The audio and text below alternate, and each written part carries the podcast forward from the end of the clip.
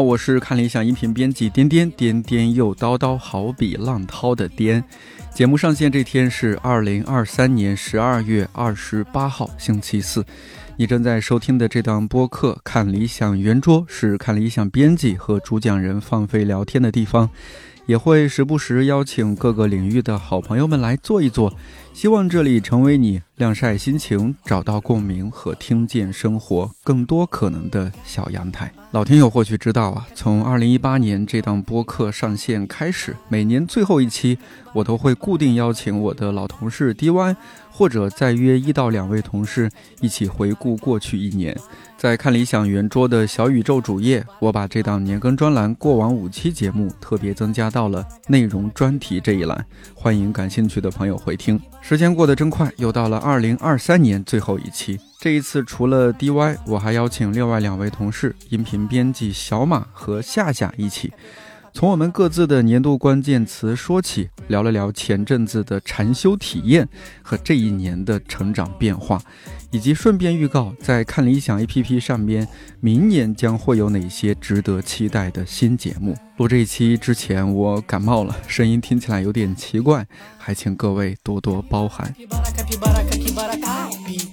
最近很多的互联网平台都出了他们的年度回顾总结。不妨先看看大数据对我们有多了解。你们个人有没有，比如说音乐平台啊，或者是外卖平台，或者其他平台总结回顾你们这一年，让你们有什么惊喜的发现或者意外的发现？夏夏要先说吗？就我觉得很震惊的是，我看到颠颠这一年只点了一次外卖。对对对，我我确实平时不点外卖啊。这个前提是第一，大部分时候如果必须点外卖，都是家属在点。对，然后第二，我为什么点了这一次破了我的记录？是因为前几天家里暖气片漏水了，然后那个师傅他们从中午两点修到了晚上五点钟。然后到后面看他们也很疲惫，然后也听他们嘟囔说：“哎呀，中午饭都没有吃。”然后我就默默的给他们点了个麦当劳外卖。对，所以自点还是给别人点的，也蛮好，起码人家不用饿着肚子去下一家去修暖气管道，因为最近北京真的好冷。夏夏还有其他吗要分享的？我大概是从今年年中吧，年初年中才开始用网易云音乐，因为我之前一直在用 Apple Music。前两天看那个网易云也有一个年度盘点。我就看了一下，我春天最喜欢听的是秦四风，夏天最喜欢听的是蔡琴，秋天最喜欢听包美胜的小茉莉，冬天最喜欢听的是旺福的我当你空气，因为我十二月初刚去看了旺福的 live，还蛮符合我这一年的心情，是吧？哎，对我我的那那些就我也想不起来了，为什么？我看。在一月二十号，我把成功亮的《醉鱼》唱晚，循环了三十三次，就是一个古琴曲，但我完全记不起来那天发生了什么。有可能是你在打扫卫生，你就一直在背后。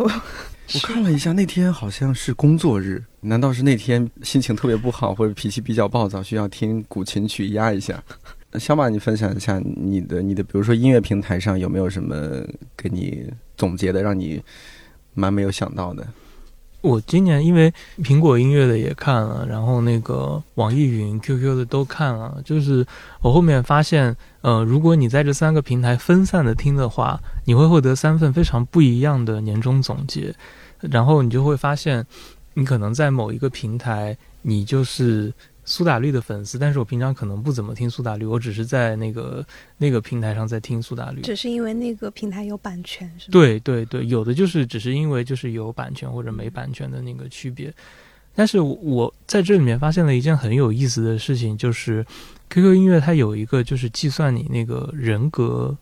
就大概就是 MBTI 的那个人格，然后他说我是 E 人，但是我很明显我是个 I 人，就是。不知道为什么，然后他拿出的证据是因为我在听邓丽君的《淡淡幽情》，就是，然后我就觉得突然觉得有点费解，为什么会从这首歌然后联系到那你的音乐人格可能是一个艺人呢？所以就感觉好像在这个里面联系的过程其实也是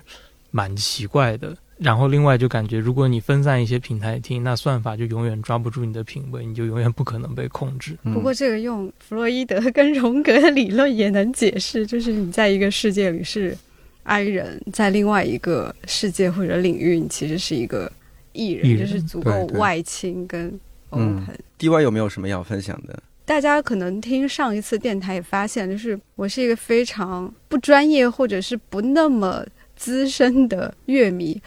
然后我是一个非常念旧的人，所以基本上我听音乐就是不管在哪个音乐平台，我都是选随机播放。就随机播放，它可能大部分就是根据你以往的一些听歌的爱好，所以就是像什么张悬啊、陈绮贞啊，就是这些还是会经常出现在我的一个榜单里，因为它会随机到。然后另外一个我发现比较特别的是，它还确实能有帮助我去回顾这一年我大概有哪一些关注。比如说，如果不是提醒的话，我不会想到就是我 QQ 音乐那边听的最多的是坂本龙一，因为就是他去世了嘛，嗯所以有一阵子就循环了很多遍他的那个，呃，因为 QQ 音乐建了一个播单之类的东西，就会循环听那个播单，听很很多遍。然后另外就是有两个是我确实很难得的不随机主动去搜索的，一个是那个八仙饭店，嗯，还有一个是那个麻原诗人的《彩虹的微笑》，就我很喜欢那一版那个 彩虹的微笑。对，就是我我其实真的主动搜的会很少，就、嗯但是他确实捕捉到了这三个我主动去找的。对对对，我还看到你分享那个图片里面有孟慧圆，我都没有想到你会听孟慧圆，呃，那可能是随机的吧。随机啊！而且他应该和今年来过节目的裘德他们关系蛮好的。哦，我想起来了，嗯应该是之前偶尔搜过一次他唱那个《装腔启示录哦》的歌。嗯所以他可能会就是哦，某一次随机的时候又随机到了他别的歌。好，在这儿也再推荐一下这个音乐人，我也蛮喜欢。好像他的微博名字叫什么孟慧圆，搞快点。像他还有汉堡黄、嗯，Lucy，这些都是在我心目中蛮古灵精怪的那种女性音乐人。他他有之前有跟那个陈慧娴是吗？就《千千阙歌》那个，嗯嗯对，对跟他合作在在一个音综里面有合作，对对对就是觉得嗯，他的个性啊或者什么的都还挺喜欢的。呃，那我们这样先不管，我们就不要去管大数据这一套。那从我们个人的体体会来说，大家呃，二零二三年这一年的年度关键词是什么，或者说有哪些词？嗯，小马来先说说看。哎，那我现在上来就要先抛一个负能量的东西吗？欢迎欢迎 欢迎欢迎！我们赶紧在这期节目把负能量东西抛出来。我看到那个提纲之后，我就想了一下，就是这一年可能发生的事情。我先回去翻了翻豆瓣，看今年看了什么，听了什么，读了什么，然后觉得哦，真是乏善可陈。然后就是觉得，我不知道是自己的问题，还是说整个就是大家这个环境生产的这个问题，就好像没有那种特别让你感觉到兴奋或者是震动你的东西存在。呃，另外就是一方面，我就发现好像今年特别是发生了很多事情，不论是外部环境的也好，或者是自己生活里面的也好，其实都好像指向了一个很重要的东西，就是放弃。我觉得今年好像就是“放弃”这个词对我来说，可能就像是一个年度词语这样的一个存在啊。岔开来说，嗯那个我今天前两天还看到一个很有趣的新闻，就是说什么呃，中国好像就是哪个机构好像总结了一下这一年的关键词，嗯，然后就是国内是一个振是吗？对振兴的振，嗯然后就是说国外的那个关键词是乱。危危还是乱？我记得是危我记得危险的是危。我祝你们幸福吧，真的。就是为什么会感觉到是放弃呢？就是我觉得这个放弃，它可能后面还要跟一个词，就是期待。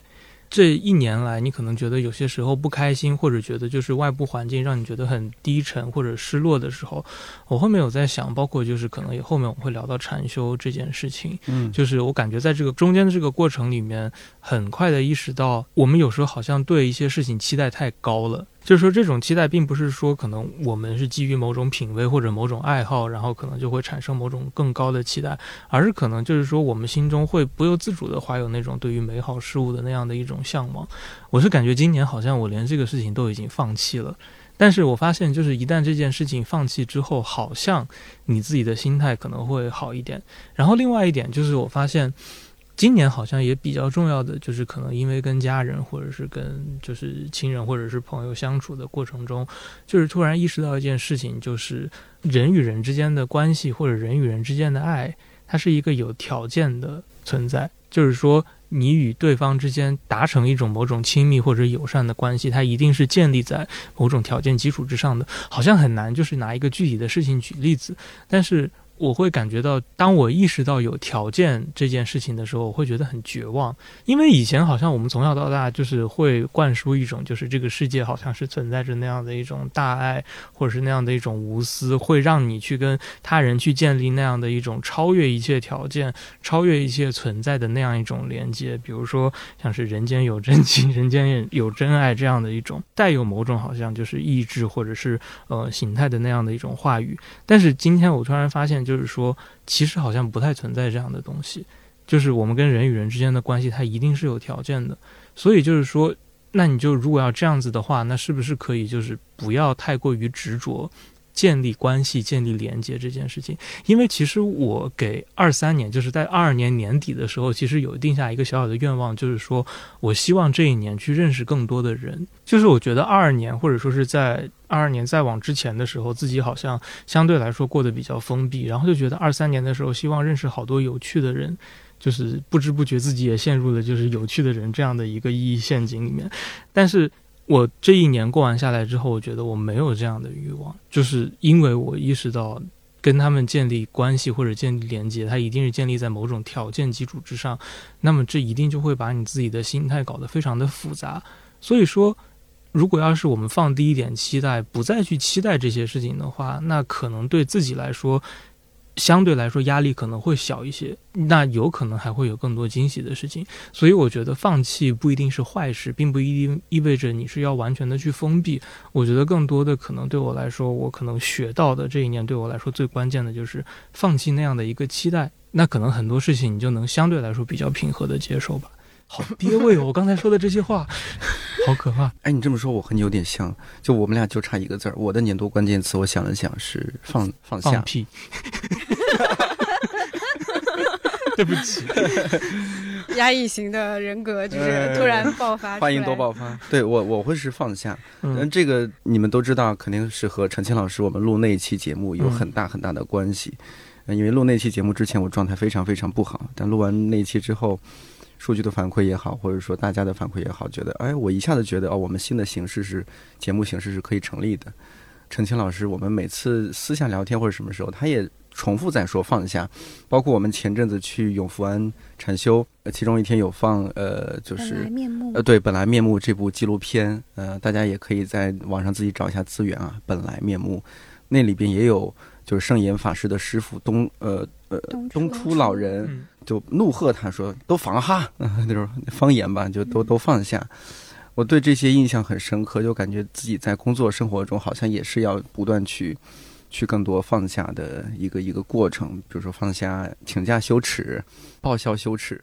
对我以前就是很不。嗯，我现在在想，我以前打车啊，包括见老师、请老师喝咖啡，就那些我全部都没有报销。对，前面几年基本都是自掏腰包啊，什么就觉得。所以小马听了之后，以后在请假的时候可以不用抱歉了，就直接请假就好。对对对，夏夏呢？嗯，你的年度关键词？其实我觉得我的关键词有很多个，就是我说了很多遍了，但是还是要说这个前提，就是我前些年抑郁的非常严重。嗯。然后我其实，在抑郁的时候，嗯，就我我自己的一个身体上的感受，就是我会觉得我好像把，就如果我们从小到大是我们在建房子，我们在盖一座高楼大厦，那我们看每一个人，其实我们看到的每个人，他都把房子建得很高或者很漂亮，但是当我在抑郁的那个时候，我自己的一个切身感受就是，我亲手把我的这座房子推倒了，我把夷为平地，我让它变成一座废墟，然后我在在这个废墟之上，我重新开始盖我的房子，就是会有这种感觉。就是所以说，那个我的微信签名从大概一一五一六年开始，就一直是重新建立内在秩序，所以我可能这么多年的那个关键词就一直都是重建。然后从去年年底的时候，我记得那个呃，我们每年就是会有那个年终述职嘛。前年我的年终述职就是修行，去年的年终述职那个关键词是继续修行，就是继续在工作中修行。然后今年我觉得 应该还是一样的，对，继续在工作中修行。好，那 D Y 要分享一下你的年度关键词吗？我其实是就是最近考虑你这个问题的时候，可能意识到也不算是年度吧，就是近期的一个变化，就是啊，我开始发小红书了。我我之前会很怕被读者找到我的社交媒体的账号，就是会担心暴露在大家面前，可能背后是担心一种。评价吧，禅修回来之后，也不是禅修回来之后，可能是一个很漫长的影响，加上听陈静老师节目啊，还有自己在生活中的一些体会，会让我没有那么的去包裹或者是在意外面的一些评价了。然后说起来，禅修，你还没有说你的年度关键词哦，我的年度关键词，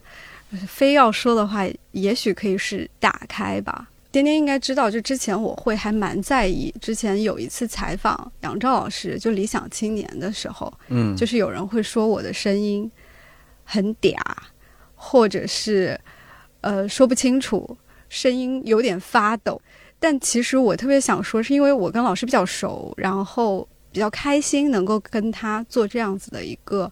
对话，其实是超出节目之外的。然后我这个人一开心，声音就会有一点抖。但我对那个评价就很在意，包括之前有人在杨超老师节目下留特别不友好的评论，就我也会自己去 回怼。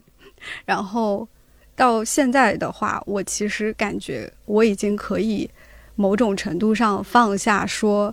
别人对我的一些不好的评价，就可能现在也没有，但是他。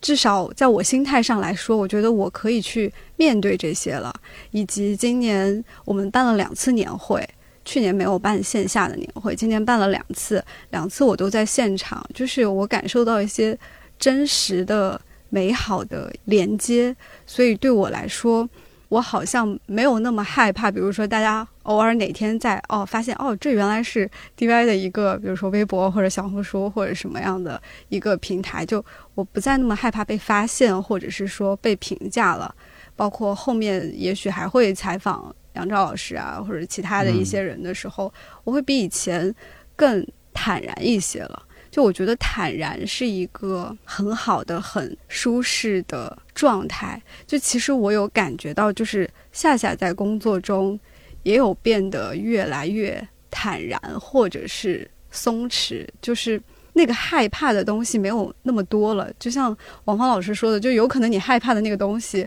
或者是那个状况，它根本不存在，不可能发生。但是你为那个害怕，其实是。耽误了你现在很多的情绪，然后另外一个对打开的感觉是，就是联系到我们这次禅修去吃饭的时候会唱那个赞还是什么？他有一句话我印象特别深，就是说施予者必得其利益，因乐施者，就是如果你呃就是给予别人是因为快乐的话，你也会必然得到那个快乐。嗯，所以就是。我现在是一个 open 的状态，然后我也更理解杨照老师之前为什么说，他说他觉得他最幸运的事情，或者说他最自豪的事情，是他有足够的能力可以去慷慨。正好这几天在整理他讲那个弗洛姆的文稿，我提前跟大家分享一下，他就重新做了一个富有跟贫穷的定义，就是弗洛姆有本书叫做 To Have or To Be。他说：“To have，去拥有，它其实是一个囤积的状态，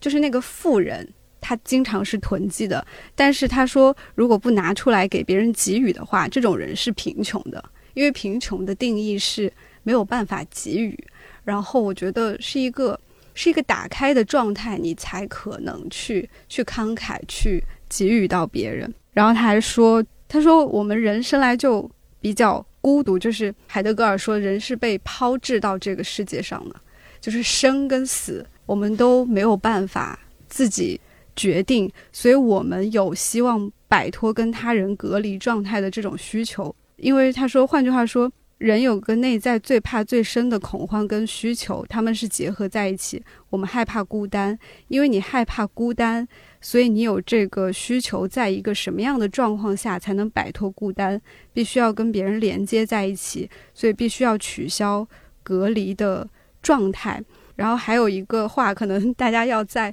听节目的时候才能体会。他就说，不去爱就没有主动的自由。所以我不知道这个是不是有跟小马之前会有想说跟人连接的这个这个想法 有相关。然后其实我有一点点想替换掉小马说的那个条件的那个词，就也许我们就是修行了回来之后，把可以把它替换为因缘，就是那个因缘。还不成熟，所以你没有办法跟这个人建立那样的连接。我最近也在反思的一个事情，就是爱跟控制之间那种微妙的差别，可能跟家属之间会更加明显一点。就是很多时候是觉得我是在我是在为他好，这个词真的太可怕了。但是就是很容易这个东西就越过变成控制。就包括说，我在我们部门是一个 leader 的一个位置，那我觉得我想要做很多事情是想要帮助大家，但这个东西很容易就变成控制，所以我最近还在找这个平衡。但是我觉得我相对是一个开放的状态，其实很难有一个词来形容整个人一年的变化，它可能是非常累积的。所以如果说要说的话，我觉得就是就是打开吧。人上了年纪就开始絮絮叨叨的哈，没有，D Y 是从二十多岁就开始絮絮叨叨的。嗯，我们这期节目上线的时候是十二月二十八号，呃，D Y 说到打开，我们也刚刚好在十二月二十六号，呃，北京南艺理想国的狼园店，我们做了一个线下活动啊，当然就是这档播客不是今年做了一个新专栏嘛，叫拿衣服一会儿，嗯，是我们每隔一个月在拿衣服的全国目前是三家店，北京店、阿那亚店还有上海店。有点巡回去做一些线下活动的这种形式。早期约你，我也有点担心，因为我们就是众所周知，看理想公司的人都是遇到什么情况有点往后退，不愿意抛头露面这种。除了大老师这种 超级艺人，对，其他人都是往后退。嗯，但是像今年我们做年会啊，然后好像也，好像接触了人之后也还好，没有伤害我们。对我，我之前特别害怕，就是什么找我去主持，就是我很早之前不知天高地厚的主持过，就是陈丹青老师的一个分享会，后面就很抗拒。呃，应该是今年三月有一次是那个岳阳老师的线下分享会，就是有一种。不得不就是义不容辞那种感觉，然后后面开始就，就一旦你开始主持了之后，大家会越来越习惯的想到你。然后我也从呃岳然老师那次，我真的是好紧张。我坐在台上，我感觉我连头都转不动。我想转一下头，但是我发现他转不动，就是那样一种紧张的状态。然后到后面去，就是跟王芳老师聊的时候，我觉得我已经松弛很多了。所以，如果我们四个人有一个关键词，我觉得统一就是一个一个放下的，就是对。那还是统都统一到我这儿了吗？都统一到佛学了。是的。为什么我会觉得就是要放弃作为一个关键词？其实还有一个原因，是因为可能就是今年年会的时候，嗯，有一个大概也是收听节目，但他可能是大学生这样子的一个身份，他就来找到我，然后也找到心宇，然后可能就想跟我们聊天，或者是觉得。对我们现在在做的工作可能比较好奇，他也可能比较好奇，就是你如果要是比如说从事跟这个份工作类似的行业，那可能大概是怎样的一个情况？我是在跟他聊天的过程里面，我突然发现他好像对这件事情怀有着非常高的期待，就是你会感觉到他好像就是眼里放光，他对这一切都非常好奇，他就觉得啊，我真的好好奇，我真的好想做跟你们一样的工作。但是我也不能跟他说快跑，就是 我也不能跟他说醒醒吧，就是对，因为你知道，你一一定要以一个友善的心态，当然肯定是要以一个友善的心态跟他讲这件事情。但是我当时突然我就发现，我什么话我也说不出来，我不知道为什么会在那一刻意识到，就是你说的这些话，你要对他负责任，因为他可能会因为你说的话，然后去做出某一个选择，那个选择很有可能，比如说。他的工作可能会影响他的生活，或者是什么样的东西。虽然我不见得我可能对他会说的什么很重要的事情，但是我会在那个时候感受到，我在那一刻说给他的话，那很有可能，或者说是有那么一些些可能会变成对他来说比较重要的一件事情。我会觉得非常的害怕，我会觉得我不应该跟他在说，或者不应该在讲。所以当时他看到他，他问完我，就是大概就是可能需要做什么、准备什么的时候。我当时有点想，就是转身 掉头就跑那样子的，因为我真的太害怕了。所以为什么我可能就会导向这样的一个比较负面的一个结论，就是因为我发现，好像这一年下来，可能会突然多出来，就是在你跟人建立连接之后，突然多出来一些非常落寞的时刻，就是那些时刻，就是好像让你自己灵魂出窍，然后置身于那个 scenario 那个场景之外，然后你去跟他，就会发现，就是说。你好像突然多出了很多不可控的东西，衍生出太多就是可能就是因缘际会这样子的东西，这种衍生的可能是让我觉得很恐惧的。所以我觉得这一年可能很多时候做决定或者很多想法的成立就会导向这样的一个放弃的一个结果。嗯，这个世界真的好可怕。对，随着年岁 变化，可能也会有变化。就是我之前有跟大家说过，就是。我们在在招人的时候，就是会以以这种，比如说天真，他本来是一个温州的小学老师，多么好的一个职业，就是从各方面来说，不管是从家庭的照顾，还是之后的一个发展、工作的稳定性各方面也好，就是如果我作为一个就是考虑他的那个那个状态的话，我可能会倾向于说，你还是留在你原来的那个地方。呃，包括说我们招的一个新的实习的同学，就是也是很优秀的一个姑娘，她是在天津上学，大四还没有毕业，她来这边要租房，但是我们的实习工资就大概也就那样吧，就有可能会 cover 不了那个租房的费用。就是我如果真的是觉得以我替她考虑的心态，以及说我觉得他的预期跟到这里的实际可能会不相符的话，我可能会拒掉他们。但是当时就是就是我们的东北副总们 有一句话点我，就是说你为什么要替他考虑这么多？就是他既然选择了这个的话，他一定会考虑好的。就那我能做到的就是，可能我在跟他们聊的时候，我会做到一个提醒，就是提醒这里的一个困难。虽然比如说天真现在也不在这儿，但是我相信在这里的经历也是他人生非常难得的。所以啊，我不知道，我不知道几年后你会不会就是面对这种问题会有不同的想法？可能就依旧还是不大愿意去干预他们，干预其他人，就是身边人本能的这样的一个想法吧。就是说，你一旦意识到你有可能会产生这样的一个干预，嗯，现在还是会觉得蛮恐惧的。可能就是再过几年之后，我就会跟他们说。快跑！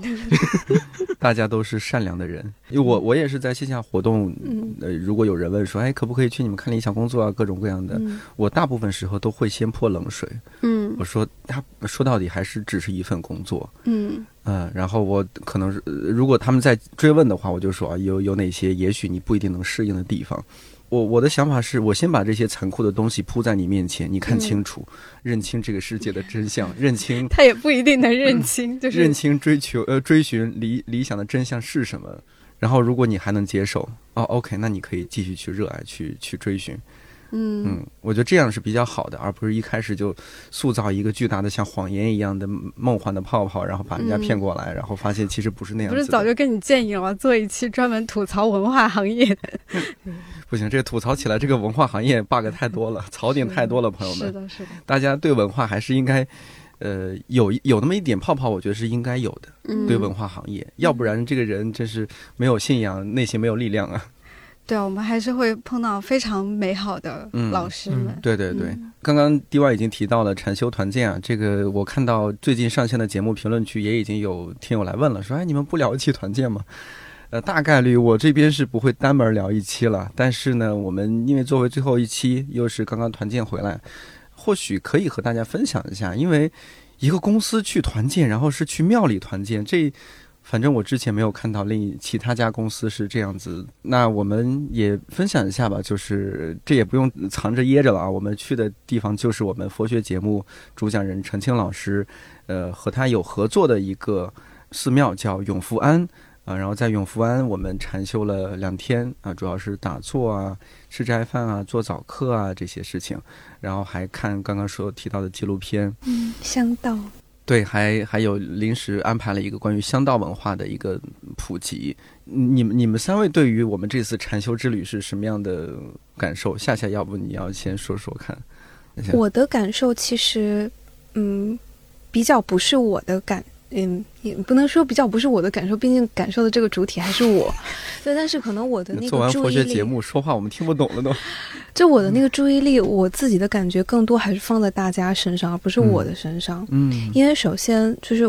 嗯，说实话，就是我认识程庆老师之后，因为我自己一直都对禅修还蛮感兴趣的。就如果不是这次公司组织我们去团建去永福的话，可能我会自己请个假，然后等他们有那个，比如说一日禅、二日禅的活动，我自己可能会请年假过去体验。然后这公司就 组织了团建，然后我就嗯，对对对对，我就觉得很幸福。但问题是。嗯，我知道这个是我很希望做的一件事情，我想要获得的体验，但不代表大家都想要去。所以说，在去之前，其实我有几次啦，就比如说去接个水啊，或者是比如说走在那个走廊里，就有听到有一些同事就是在聊他们的一些排斥也好、焦虑也好，或者是不情愿也好。嗯，就是其实我当时听到那些话的时候，我我自己还。因为我听到这些话，然后让我变得比较焦虑。你看，就是要不是你做这个佛学节目，我们怎么会去那个庙里受苦？就会有这种感觉。然后我那天就跟陈老师说，就是因为我们几个人那天禅修完了之后，我们在化城二楼聊天嘛。然后因为有一天我们中午出去吃饭的时候，小马有跟我，就是我能够看到小马的那个情绪，就是就是当时立威他。他那个第一天好像说我们要去禅修，然后不能带手机。嗯，然后那天我们不是就是在去吃饭的时候聊天，然后小马我就看到小马在爆冲，对，对，在报仇，在暴冲，就是一直在往前，很生气。也没有，就是因为一方面我其实是一个蛮依赖手机的人，我不太拥有一些就是健康的作息方式。另外就是说。我会感觉，就是当你被收去那个外界的通讯设备的时候，你会有一种就是进入了怎样的一个不可受控制，然后是怎样的一个组织。其实我是一个很容易胡思乱想的人，其实。我一直到就是最后可能进入寺庙，然后因为当时一直都说那个可能会收手机、收通讯设备嘛，我就一直感觉可能是会进入误入某一个人口贩卖的，因为我是一个就是虽然我知道这是不可能，但是就是因为我是一个非常爱乱想的人，我就会觉得好像是误入了某一种传销组织，就是人口贩卖场所。对。就是因为我能够听到大家的一些悄悄话了，所以 我当时还蛮焦虑的。然后，就你记得那天我们就是中午吃完饭回来回程的路上，我也有在讲，就是我以前虽然说我没有参加过禅修，但是我有过。比如说像正念冥想的经验，还有古典瑜伽的经验，嗯，就是我能够体会到，就是当你的那个身心已经进入那个非常宁静的那个状态，那种感受是非常非常好的。就如果大家有机会的话，就哪怕你不去庙里面禅修，也应该，我觉得那个感受应该是大家，特别是现代人，就大家被那个。各种信息狂轰乱炸，脑子里面各种想法在奔腾的这种这种现代人都应该去体验一下那那种感受，非常值得体验。尽管那天我们北京暴雪，就大家也都 有体验，在路上修行。对啊，我们就是本来订了早上的高铁，结果那班取消了，结果就改签到了下午，结果下午那个高铁就一直在延误，就导致我们。在那个高铁上坐了十一个半小时才到上海。高速铁路坐成了绿皮火车。我妈问你到上海了吗？我说我还在沧沧州呢，我连河北都没有出去。对，但是因为我自己是很期待的，所以反而一路上我并没有感觉到有任何不耐烦，就是我整个人是非常期待而且非常兴奋的。然后我那天晚上就跟陈庆老师聊，我就说了那个，嗯，就是那天我们在华城二楼我们的聊天，然后我就跟陈老师说。嗯，就是我听到有同事就有悄悄跟我讲说，其实他们原本是有点抗拒这次禅修的，因为以前一直对这种活动有一些刻板印象。但今天禅修完，感觉很惊喜，体验特别好，很久都没感觉到有这么平静了。然后我听完这些话之后，我自己真的特别特别开心。我也有跟陈老师讲说，就是我我刚刚讲的那些了，就来之前听到大家的悄悄话，然后对这个活动有一些怀疑，还有抱怨，我的焦虑，因为我也有意识到我为什么会那么焦虑，其实是因为我太希望大家都可以开开心心的，嗯，获得一些很好的体验了，嗯，紧接着那个时候，其实我也我也有意识到我的执着就是我希望。我所在的这个环境，它的氛围是和谐的，就这个是我的执着所在，所以说我才会焦虑。但同时，我也意识到，其实我是没有办法控制他人的认知以及他人的情绪的，我能够控制的就只有我自己。所以我那一刻就很快的，我也把我自己心态调整好了。那我就觉得，那我就做一点自己能做的事情。然后来的路上，尽管大家都很困难，但是因为我自己是还蛮开心、蛮期待的，所以我一直也有试图在安抚大家的心情，安抚同事们。然后那一刻，我才真正体会到了，就是常老师说的，当你自己身心真定、真正安定的时候，你才有更多的力量去帮助其他人。当然，我也有跟陈老师说，我说我也不知道我的这些努力有没有用啊。不过陈老师他真的是一个非常会把控全场，然后他感受力也非常的强。而且我那天的感受就是，陈老师完全是用他自己的人格魅力征服了大家。对啊，那天那天我们到寺庙门口已经凌晨三点多，快四点了。然后陈清老师在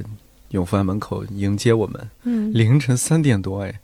然后再过几个小时，他就要起床。那天也是纵容我们，我们睡到八点才起床，因为也不希望我们太辛苦太累。但当时那个场景，我记得大家在那个大巴车上面就开始欢呼，因为看到了陈清老师，挺挺感动的。就没有在三点半的时候见过主讲人。我我是我见到陈老师第一句话就是这个，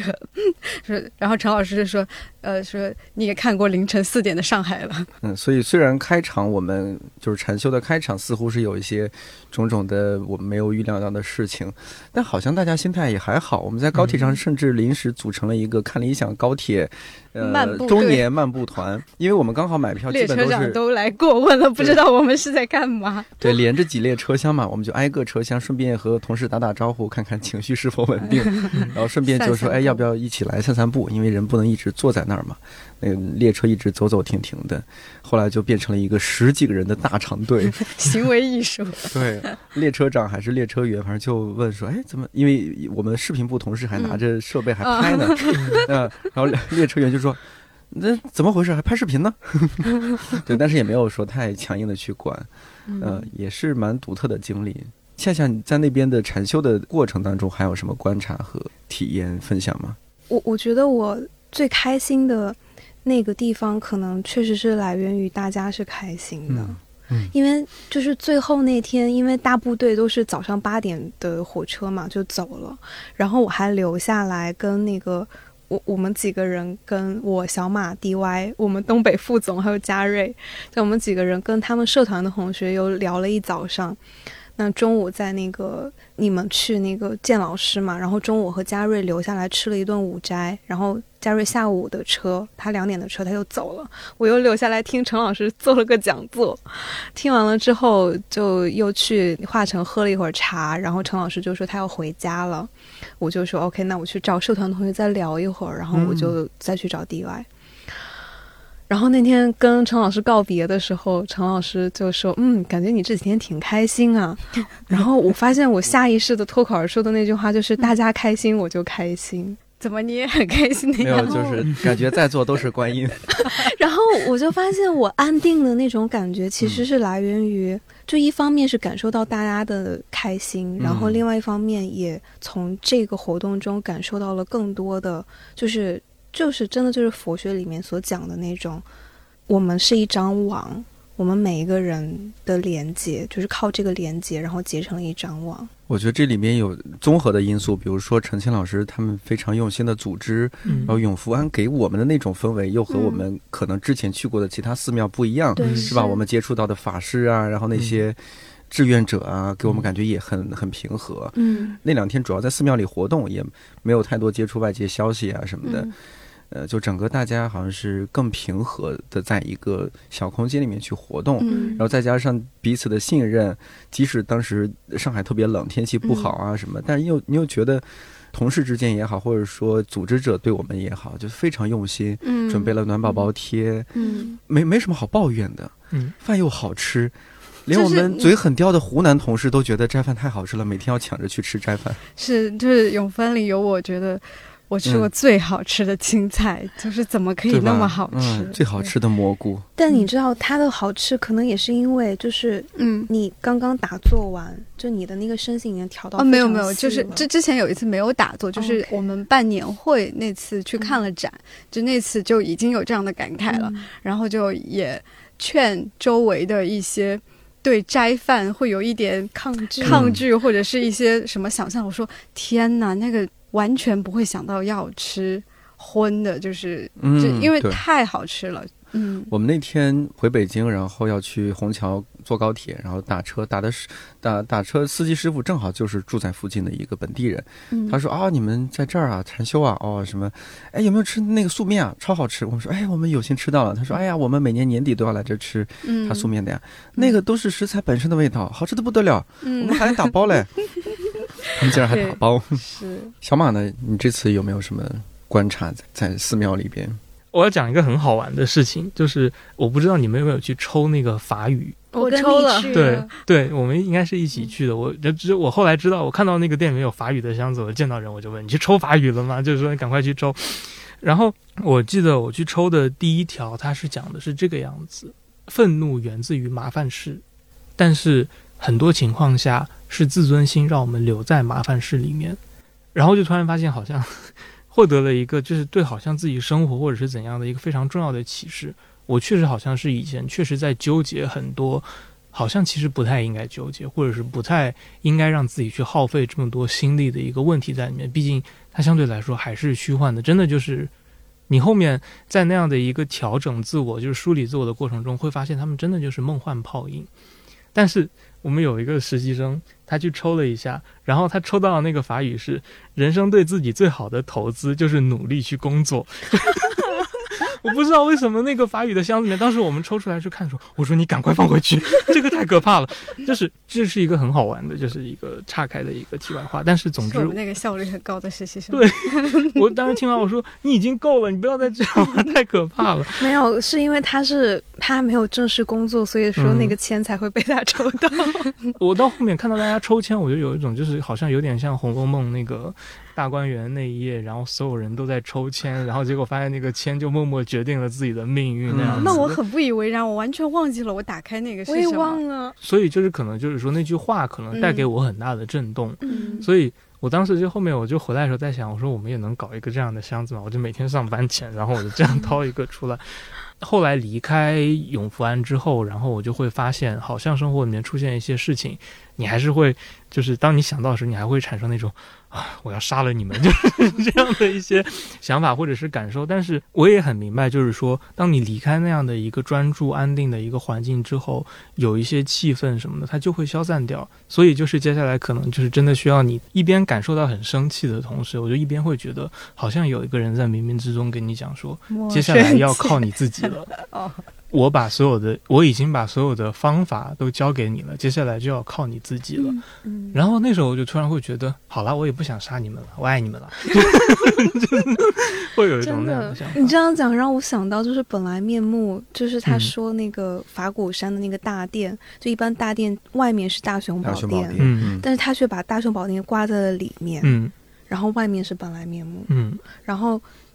真的就是世间是最好的道场，道场其实我我们在那禅在禅堂里面，嗯它是个道场。但真的世间才是最好的道场。对，嗯是不是我们分别的时候，呃，陈庆老师有说，你们的真正的修行才刚刚开始。嗯，嗯嗯嗯，其实不只是永福湾这两天，更多的是我们接下来在日常生活中的修行。刚刚回顾了很多，呃，但工作依然是我们 还不得不面对的，就面对它、接受它的部分。呃，像这一年，小马，你有没有就哪档节目有有点心有不甘，希望更多人去听到它，向大家推荐一档或者说多档也都可以的。我其实真的，我今年非常希望嗯能让更多的人听到《海洋中的东亚世界》这档节目。嗯，康浩老师主对，讲的康浩老师主，讲的这档节目，为什么？因为我是其实说实话，就是东亚可能是这两年才慢慢的进入到我自己就是脑中的这样的一个词汇。就是虽然我们大家以前经常说什么东亚小孩啊，就是共同的不幸啊，或者是 像是这种东西，但是好像也是这两年开始，就是突然发现我们好像应该要用一种可能不太一样的方式去来关照自己，而这个关照自己的方式，最好的一个方式就是关照自己的邻居。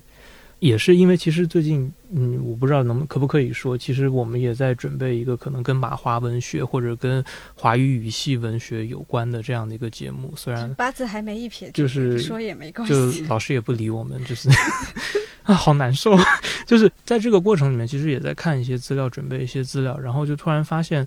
你如果站在一个仅仅是一个自己的视角，比如说中国大陆，或者是怎样的一个传统的一个，比如说一个以自我为中心的一个视角，其实我们很难知道自己在做什么。嗯，就是我们会觉得，就是说历史就是如此，规矩就是如此，那我们的生命、我们的世界发展也就是如此。但是其实，如果要是我们可能接触一些可能是周围的视角，或者说是以一种他者的一种视角来看待你生活或者生命中的一些，比如说就像这一档节目一样，就是说像以前我们了解就是东亚这一片历史，一般都是把可能版图最大的中国作为就是观察关照的一个核心区域，但实际上，你如果要是就是以这样的一个外交史或者是一个政治史这样的一个态度，会发现其实这段历史蛮无聊的，你打我，我打你，你打我，我打你。但是如果要是你把这个视角可能就是把它放得更聚焦一点，你可能会发现，我们没有想到，也可能基本上不大可能会想到，就是在那个时候其实已经有了可能相比我们今天来说，可能更密切、更令人惊讶的那样的一种人员上的、物质上的一种思想上的一种往来。然后你会发现，其实它彻彻底底改变了整个这一片区域的一个文化形态。我觉得康浩老师就提供了这样的一个视角，他帮助我们可能去对这一片区域可能有了更多的了解。我觉得这是一个很珍贵的一个地方，也很希望能有更多的人来听这一档节目。当然，不管你做的哪一个节目，像旅行史也好，或者是像、呃不能承受的生命之情也好，你肯定都是希望它能够被更多的人听到，就是越来越多听到。因为你知道，像段老师他们都是有非常多的闪光的地方，嗯你肯定还是希望大家能够认识的更多。对，刚刚提到的另外两个都是小马在负责的节目，你已经广告广的非常完全了，谢谢。我今天的目的结束了，我要走了。对，刚刚提到是不能承受的生命之情的有声书是吧？是梁老师永梁梁永安老师导读版，对，呃，还有就是段老师的《白银时代旅行史》，对对，小马现在就是我们的历史历史节目担当啊。还有蝉，还有小蝉，还有对对对对禅也在做。OK，你的广告部分结束了。还有中国经典唐诗，辉煌的唐诗，大家，啊大家真的，老师讲三吏三别讲的真的很好，我真的快被颠颠丢出去了。就是就是上次你在蔡健雅演唱会现场还在还在看稿子的那档节目，然后是不是到我推荐了？嗯我我就顺带着小马说的那个，我就推荐王明科老师的就一段失踪的民国史李光明的故事，因为他刚刚说到边缘跟中心，其实边缘一直是王明科老师研究的一个重点。嗯，就刚小马说，就如果你换一个视角的话，你会看到非常多不同的东西，就是可能会那个样貌会变得不太一样。呃，王明科老师举了一个我们非常好理解的例子，就是说为什么最近的呃几十年吧，或者十几年重大的考古发现都在中原的周边，而不在中原地区。为什么我们会对三星堆的文化感到那么的讶异？因为我们一直以来就是以中原为中心的那种，好像对周边是一个俯视的姿态。就当年傅斯年就说，历史考古往中原走，语言学往周边走，因为他觉得周边的那些民族的语言是我们不清楚的，然后中间是有我们的历史要去挖掘的。所以大家会觉得哦，三星堆为什么会有？好像那个青铜文明已经发达到很高的一个程度，为什么我们会对这个东西感到讶异？其实就是因为我们长期以来就是一个中原本位的视角。嗯，我们应该反思的是我们的这个反应，因为我们这个反应其实是被我们以往的历史所塑造的一个常识，但它可能并不是一个历史的真相，而只是一个我们的偏见。嗯嗯，当然就是。对于这个族群历史的发展，因为他研究的是川西的地方嘛，嗯，川西地区，他从李光明当年的考察笔记以及他知道的一些史料，他能看到川西是怎么从一个野蛮的一个状态走到今天大家一个相对和谐的。就以前一个沟跟一个沟之间，可能都会发生那种很严重的械斗，那个那种。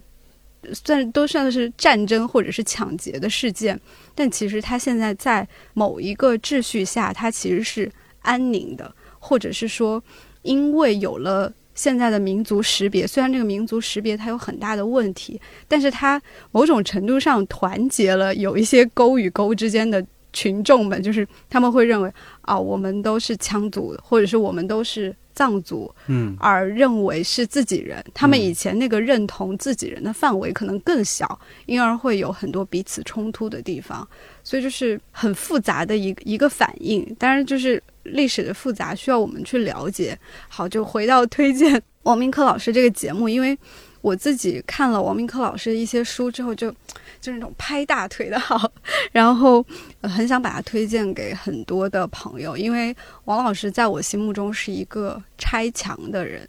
就是把我心目中一些以前的常识思维的惯性全部通通都打掉，包括他在。华夏边缘还是反思史学那本书里，前面有讲到说，就是对于长城的概念，就现在它可能更多是一个中国的象征，一个文化符号。那它在古代，比如说对于中原人来说，它意味着什么？那对于那边的人来说，又意味着什么？就是它的那个含义，其实是在不断的变化的。嗯，总之就是王老师的书跟节目都很推荐。然后我还可以安利一个什么？他安利了三个，对吧？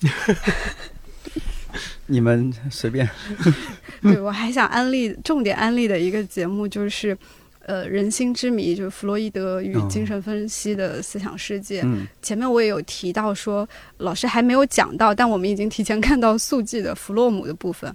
呃，《人心之谜》这个其实，嗯，对于我来说，就是呃，就用崔庆龙老师的一句话来说。就一个人他的一些心理的问题，或者是他感受到的一些精神状况的问题，当他能够被一个理论或者是框架、一个解释的东西给承托住的话，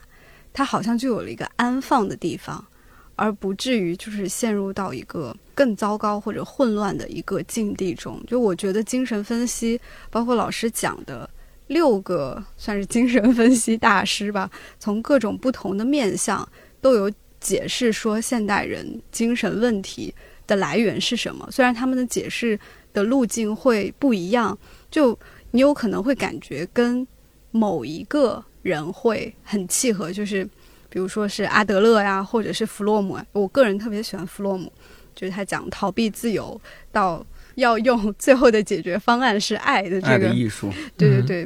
就是从这个思路的话，我我可能会有我的倾向，然后大家去听节目的话，可能会有大家各自的一个倾向。后面还会讲到马尔库塞跟拉康，就是我觉得，当我们比如说有一个很重要的说，我们为什么每天都会那么累？那有可能，呃，弗洛伊德说的那个精神能量说。他就有可能承托住你这个解释，你知道自己的精神能量是有限的，你分配给这个就不能分配给那个。然后杨钊老师之后还会提到说，为什么乡下人生活在乡下的生活会比在城市里生活要舒服一些？就比如说我们的精神能量每天够分配说给三十个刺激的刺激源，那在乡下可能那个刺激源是五十个。那你处理三十个，还有二十个没处理，你可能还能应对；但是在城市里，你可能是两百个，但你只能处理三十个。这个时候的那个压力，或者说，呃，就是那个刺激跟你的能量所能应对的那个张力就会很大了。所以这可能是为什么你会感觉到疲惫的一个原因。就它有很多这种解释的思路跟路径。我觉得，如果大家不管是说对于现代人的心理问题，还是说自己的一个精神状况，或者是说这个现代文明想要有所反思的话，就是杨照老师讲解的这个《人心之谜》这个节目，都是一个很好的帮助。我补充一点，就是我印象特别深刻。有一天，DY 找到我，和我呃和我说，你知道吗？我自从听了杨照老师讲弗洛伊德，我再看金敏的《红辣椒》，简直就像庖丁解牛一样，看得清清楚楚、明明白白，知道他在干嘛。红辣椒，我觉得它就完全是一个精神分析的那个解释的框架跟思路。我以前看是看不懂的，就我看到那个很多奇奇怪怪的人在梦里面游行，那我就已经。这是这是在干什么？然后，但做了那个弗洛伊德之后，就再看的话，就非常非常丝滑，就是包括说要对抗父权那样的一个状况，就很多的细节，以及说他确实是从一个地下室又进入到那个，然后我觉得啊，我的小标题起的真好，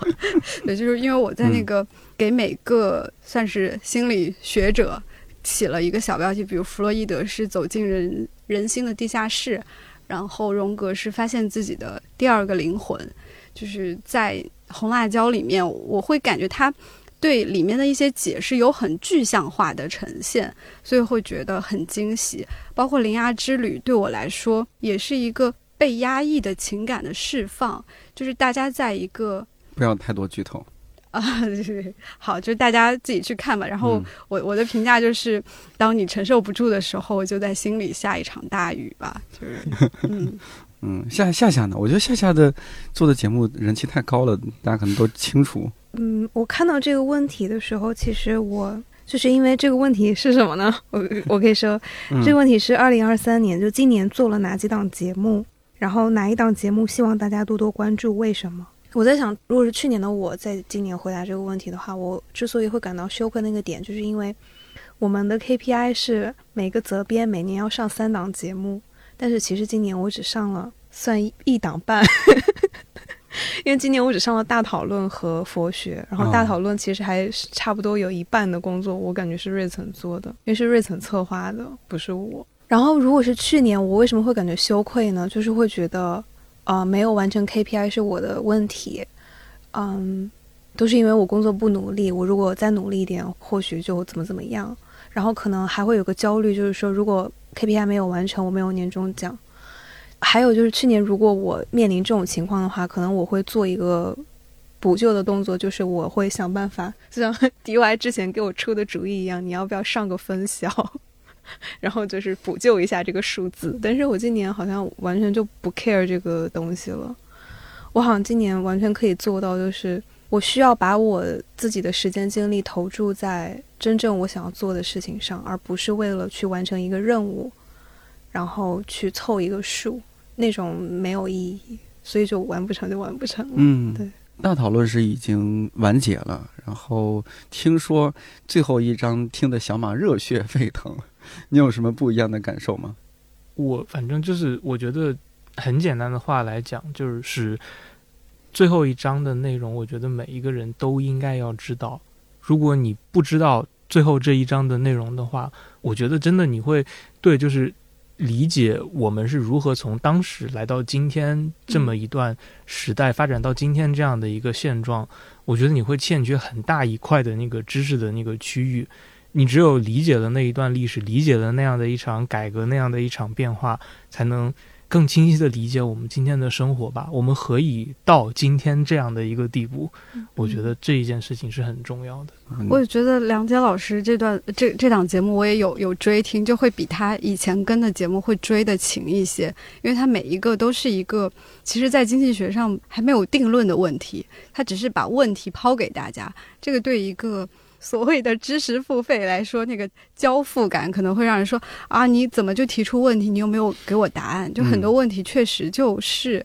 没有答案的。让我很感动的是，梁杰老师他真的会做很多那个番外，以及他会被气到说哦，大家不知道原来当初包分配到底是一个什么样的情景？对对那次竟然因为会有人是的，那个因为找不到，就是现在找工作比较困难，嗯而怀念那个包分分配配的时嗯代。然后梁杰老师就也是非常耐心的做了一些科普科普吧，就是当时到底是一个嗯怎样的情情况，就是。嗯其实这个节目相比于他前两个是更、嗯相对更展示梁杰老师个性的对对对一个对我必须说，大讨论是我觉得梁杰老师在看理想平台上所有的 他做的节目里面用情最深的一档节目，也最能体现他的个人魅力和学识的一档节目。而且超多番外。嗯，对，感谢梁健老师二零二三年的表达欲。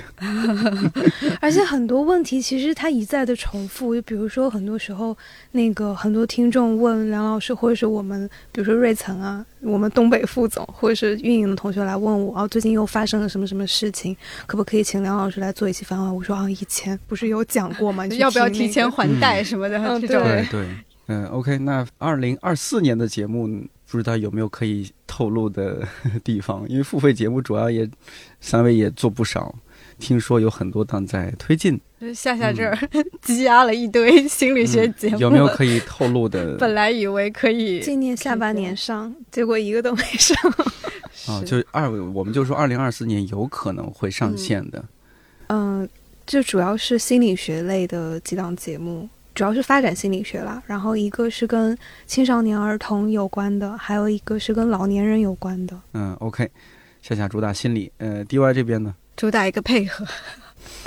没有，就是确实有很多要配合跟跟反馈的。我还没有想我明年要推进什么，就是因为今年总共也就策划了一个选题，然后还被老师拒了。其他的时间大部分是在反馈，因为我们真的今年攒了很多明年要上的，然后可能有一半以上在小马这边。呃，我这边如果能说预告的话，嗯就替没有来的同事预告一下，有一个景军老师的节目会跟医学、社会学跟医学人类学相关。嗯，他这个节目的特点其实，呃，因为我之前做过王医生的那个每个人的疾病课嘛，那是一个算是从医生的角度的一个分享。呃，包括说科普大家该怎么看病，怎么认识医疗这回事儿。然后景军老师这边就更犀利一些。那我们中国的医疗现在存在一些什么样的问题？它有可能是一个全球性的问题，可能是中国特有的问题。那这些问题我们之后该往哪里走？就是一个内部说是清华大师课，就是有一点不知道该怎么去向大家去去推介这个节目，因为看起来确实好像有点门槛或者是小众，但是所有听过景军老师就是演讲的人也好，或者是听过他呃我们录的内容的那个同事们也好，就是都觉得景老师讲的特别好，所以大家也可以期待一下，因为明年应该一月一二月的时候就会上线，我们已经到了一个录制的尾声，就嗯。听这个节目会让你对疾病、对于医疗这件事情有一个完全不同的认识跟看法，也更加知道今天我们面对的一个，用景老师话讲，医疗社会生态它到底是怎么一回事？呃，那明年节目爆棚的。爆棚的没有没有小马，明年三月份的话，大概是三月份吧，有可能还会再晚一点。反正就是春暖花开的时候，嗯，有一个在看理想这个平台上非常会讲故事的男人，哦，会带着一个 不要说名字了，我们会带。着会带着一些新的故事来和大家见面。这些故事可能会跟之前以前的故事好像有一点不太一样，但是我一定要讲。但是你会发现，这个非常会讲故事的男人，他实际上还有着我们完全不知道的另外一面，或者说更迷人的那一面。我会觉得非常希望能够让这个非常会讲故事的男人早点跟大家见面。嗯，继续一起度过不眠之夜。对，然后还呃是因为有有一些听众不一定知道，还是得把这个男人的名字告诉大家。要说嘛，要说嘛，评论区肯定会有人说的啦。对啊好，的，就嗯，嗯、反正总之可以期待一下这个嗯非常会讲故事的男人。好，嗯，另外就是其实还有一些，比如说像今年大家，我自认为啊，大家很喜欢的那个段老师，当然肯定大家肯定很喜欢的段老师，把自认为删掉，就是大家非常喜欢的段老师，其实今年带来了一个跟我们以往想象中的历史类节目不太一样的一个节目《白银时代旅行史》，就是他可能帮助我们去了解到了一些也是历史的侧面。也是通过像这些非常有趣的、生动的罗梦红的、王珍怡的故事，帮我们去了解，其实那个 那些个人经验之下有怎样的一个可能我们不太能触摸到的一个社会结构跟一个时代变化。这可能是相对来说历史里面，其实对今天我们来说更为震撼、更为惊喜的那一面。所以明年呢，其实也会有一些新鲜的历史节目跟大家见面。我可以讲，因为我前段时间正好见到了几位就是主讲人，我一定要讲，就是说听这位大佬讲故事，真的，我在那边感受到的是，我从来没有觉得一个人讲的故事，或者说他口中的历史可以如此的震撼，就是。可能我们平常熟悉的历史都是一些帮会，就是不是帮。平常熟悉的一些历史可能都是就是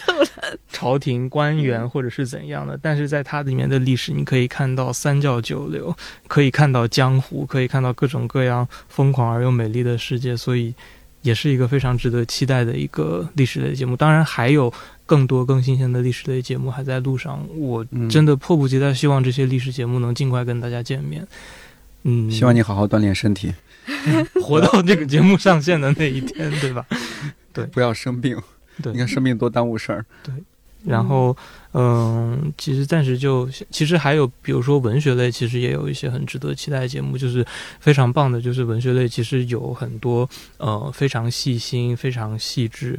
嗯，但是同时又具有着更广阔、更广泛视野的。女性主讲人，这是这也是我们一直都非常期待的，就是说能有更多女性主讲人能够加入到节目的，就是节目的上线过程中。然后我们也是明年也会就是在文学方面，其实也会有一些更新鲜的节目跟大家见面，比如说像关于女性的也好，或者关于一些经典作品的一些讲解也好，或者说一些大家都很熟悉但是没有。那个机会，或者说没有那个机缘去细想的一些比较酷的一些文类也好，就都会跟大家来做一些讲解跟一些想法，嗯，然后希望大家明年可以更多的期待吧。好，明年就是你的两大关键词就是历史和文学。文学。我在年底的时候也有给大家做一些心理建设，因为我们现在做节目的周期真的很长，嗯，我们已经没有办法用一年来规划一个节目了。很多老师我们都是等了一两年才等到，包括小马刚说的，其中有一些选题啊，以及那我这边还在等某位老师什么时候能开始那个给我们讲战争伦理啊。另外有一个我个人也比较。期待的节目就是讲科技与人，就是现在的这些科技如何又异化或者是主宰了我们。或者说我对禅修为什么那么期待，就是因为它有放下手机这个环节。其实我个人是觉得我有一点被手机绑架，但是又摆脱不了。然后这个节目它其实就会探讨，就是这些我们看起来的。科技的发展，不管说手机也好，或者是智能手表这种测我们各项的数据，以及说这些新的交友方式，啊，包括说像 Chat GPT，还有那个所谓的美团算法，活在活在什么？活在算法里的，算困在算法中的。骑手，对对，骑手，对，就是我们会有一些对于技术反思的一些相关的节目，对，也在准备。但真的不敢确定明年是不是能上，但是我觉得至少明年应该会很丰富，因为好多今年非常让我们疲惫的一些项目的反馈什么的，嗯，我觉得应该都会在明年有一些开花结果吧。那除了工作方面，二零二四年大家对各自生活有什么期许吗？活着，活着。我前两天在跟那个陈老师聊天嘛，就还是在永福安的时候，就是比如说我们在吃饭的时候，虽然说我们是坐在那个五官堂里面在吃饭，然后我看着来来往往给我们行堂的那些志愿者。但是我也知道，除了这些志愿者之外，背后还有很多的师傅在背后在后面就是准备这个饭菜。我当时就在想说，这是一群就是磨合了多久才能运转的这么顺畅，这么有。这么顺畅的一群人，就比如说像那个志愿者，他们端着那个很重的锅，锅里面全部都是很满的那个稀饭，就是一圈一圈的这样转来给我们发。然后他们也完全就是没有任何的说啊好累啊或怎么样，就每个人他们都各司其职，在各自的位置上面。然后包括我们大概有四十几号人，加上师傅们，加上志愿者们，应该我觉得应该得有六十几号人的那个饭菜。然后每一顿端上来之后都非常的丰盛，就是那个量也掌握的非常好，也并没有剩很多，而且每顿端上来之后那些饭还都是热的。我在想说，如果他们后厨有哪一个环节，比如说运转的有问题，那说不定到点了发现那个饭没有做好，就之类的这种事情可能都会发生。但是他们为什么就仅从后厨这一项工作，你就能看得出来他们运转的其实非常的丝滑，非常的。有效率，然后我就问陈老师，比如说像看理想，其实，在日常的工作的过程中，其实也能够感受到公司还是会有各种各样的问题。然后陈老师就跟我讲说，其实都是需要时间去磨合。他说，你现在看到的永福，是经过了十年的磨合才变成现在这个样子的。然后再加上他们的那个云水社团，学校里面陈老师负责的那个社团，今年刚刚八周年。然后我就在想说，看理想刚刚五岁，还很年轻，是我们的 A P P 五岁。对对对对对，我其实刚想说，我说的这个活着，并没有可能以往会说的那种有点负面的含义，就是还能求什么呢？好好活着吧，就好死不如赖活着那种感觉，并不是那样，而是真正的去活着，去体会活着这件事情。比如说，我去。为下一个选题努力，这也是一种活着。我去感受外面那个风的温度，就是它是一个正向的一个。呃，另外就是也不想说给自己设那种不切实际的一个目标。嗯，就像夏夏说，之前是修行，然后在工作中修行，然后继续在工作中修行。那对于师傅们来说，大家的修行都是一辈子的事情，那其实活着某种程度上也有这个含义在，所以虽然还是那个活着，但是嗯，就已经不是余华老师的那个活着了。对你只有活下去，才可能体会到未来还有怎样更新鲜的可能性，不是说像以前那个什么矮到新天地那样子的，现在好像就觉得。我已经没有那样的一个特别悲苦的那样的一个感受，你会好像不再是生活的被动承受者，你可以主动去创造一些什么，就是有点好像是怀着那种怜悯心，就是带有一种悲悯的一种心情，你会觉得就是说，那我可能就是要感受我可能当下活着的状态里面，我突然发现就是说这个状态里面，在我以前可能没有那样的一种专注的意识之前，我可能忽略了很多东西。那可能确实这次禅修之后，你会觉得，那好像确实是需要重新去考虑一下活着这件事情，其实还有很多可能性，好像还是值得再更多的去发掘。